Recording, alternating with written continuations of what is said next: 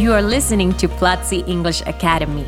Learn about different topics as you improve your English listening skills.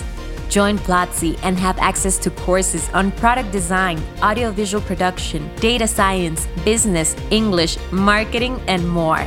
Enjoy this week's episode. Welcome everyone to Speak English, a podcast by Platzi English Academy. This is Jhon, faculty manager at Platzi. Remember to go to platzi.com slash speak and take this week's free class. Joining us today, we have Cesar, our English community manager at Platzi. Hey Cesar, welcome. How are you doing today? Hey Jhon, it's a pleasure to be back. I'm doing well, thank you. What about you? I'm doing fantastic, Cesar. Very excited about this topic. Me too. In this podcast, we will use vocabulary to talk about data related to social media. Before we get started, let's review some of the vocabulary we will use in this episode. The first word is indeed social media. Websites and applications that enable users to create and share content or to participate in social networking, for example, Facebook or Twitter. Let's go with the next word network. A group or system of interconnected people or things. The third one is update. This one is an act of updating something or someone or an updated version of something. And finally, user. A person who uses or operates something. Let's move on to our trivia question for this episode.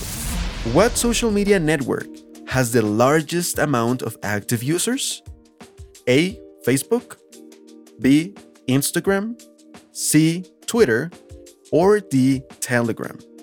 Stay tuned to find out the answer. There are millions of apps, websites, and platforms all over the internet that allow people to communicate through multimedia content at a massive level. This is truly the age of social media.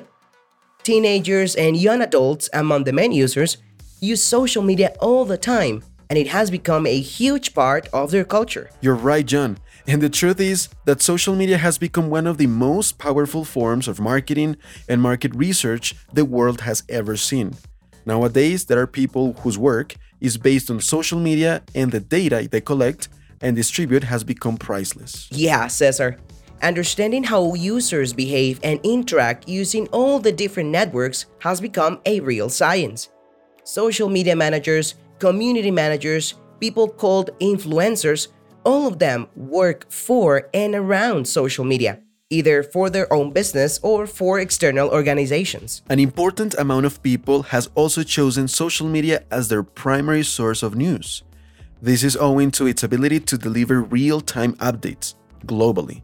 For example, a live news transmission on Facebook or Instagram has the ability to give massive audience coverage, more than the usual radio or TV transmissions. Agreed, Cesar all those things really show the power of social media. And speaking of power, there are also people who consider them dangerous. Many people seem to have a negative outlook on social media and its influence on what we do every day. What's the impact of kids having so much freedom on the internet these days? That's something to consider. Definitely, Jhon. Advertisement through social media has endless opportunities to manipulate and influence people. Artificial intelligence is behind the algorithms that rank the content that is displayed in front of us to make sure that it is attractive and meaningful. In addition, privacy is not really an option for most social media users. But not everything is negative, Cesar. There are no borders now, thanks to technology, and we can connect and stay in touch with long distance friends.